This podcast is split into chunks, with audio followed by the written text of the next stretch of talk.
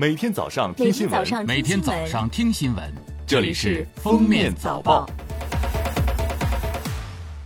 各位听友，早上好！今天是二零二二年二月九号，星期三，欢迎大家收听今天的《封面早报》。首先来听今日要闻。二月八号，国家卫健委发言人米峰在国务院联防联控机制新闻发布会上介绍。春节期间，全国疫情防控形势整体平稳，但仍有局部聚集性疫情的发生和扩散。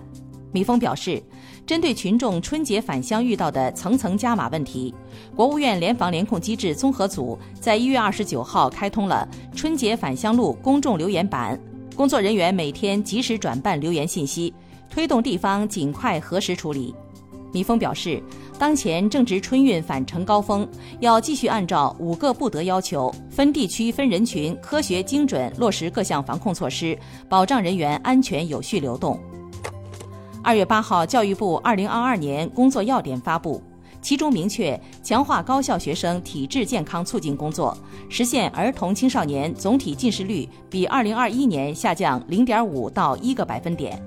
工作要点还指出。实施学校体育和体教融合改革发展行动计划，举办首届中国青少年足球联赛，筹备首届全国学生青年运动会。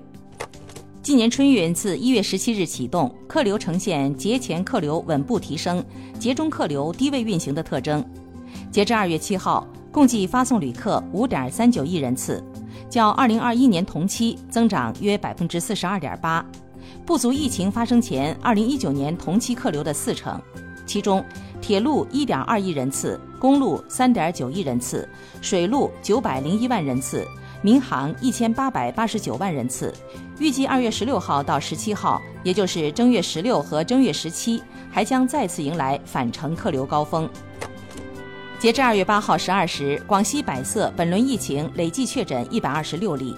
国家卫生健康委疾控局一级巡视员贺清华表示，从广东深圳波及到广西百色的疫情正在处于快速上升阶段。这次疫情约百分之八十以上的感染者居住在同一自然村，空间聚集性明显。由于社区隐匿传播时间长，人员活动轨迹多，加上春节期间人员流动性大，发生进一步传播扩散风险比较高。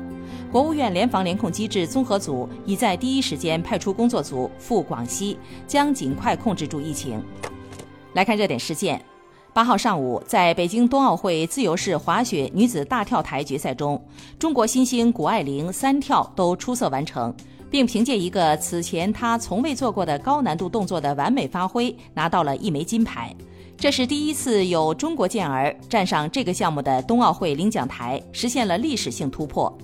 值得一提的是，自由式滑雪女子大跳台是本届七个新增小项之一。谷爱凌是冬奥历史上该项目第一个冠军。二月八号的冬奥会花样滑冰男子单人滑短节目上演神仙打架，多名运动员刷新了自己的个人最佳。中国选手金博洋九十点九八分排名第十一晋级，选手陈薇一百一十三点九七分创纪录排名第一。日本选手剑山优真一百零八点一二分排名第二，日本选手宇野昌磨一百零五点九零分第三。十号上午，大家可以收看自由滑比赛的直播。二月八号零时至十一时，辽宁省新增一例本土新冠肺炎确诊病例，为葫芦岛市报告。二月六号，春节高速免费最后一日，一些车主在返程时行驶至沪陕高速商洛段，距丹凤收费站五公里处，由于前方事故交通管制，从晚上七点半开始滞留，直到凌晨两点左右才通行。在收费站又排行两个多小时，出收费站时间为凌晨四点多，共计堵车八个多小时，但在收费站还是被收取了全路段费用。一些车主认为，因事故堵车导致无法准时下高速，不应该让车主承担全部通行费用。最后来听国际新闻，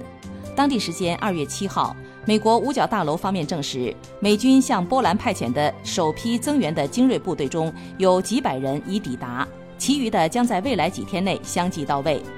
五角大楼发言人科比表示，一旦军队全部抵达并集结完毕。他们将开始与罗马尼亚和波兰的合作伙伴进行演习。近期，美国不断炒作俄乌爆发战争的风险。连日来，已经有部分美军人员和装备陆续抵达波兰和德国。欧盟经济官员七号表示，受新冠疫情、供应链瓶颈、能源价格高企等多重因素影响，欧盟经济面临高度不确定性。欧盟统计局日前公布的数据显示，欧盟和欧元区2021年的 GDP 增幅均达5.2%，但受变异新冠病毒奥密克戎毒株蔓延、供应链问题持续等影响。欧盟和欧元区经济去年第四季度增速显著放缓，环比分别仅增长百分之零点四和百分之零点三。同时，高通胀将比此前预期持续更长时间。感谢收听今天的封面早报，明天再见。本节目由喜马拉雅和封面新闻联合播出。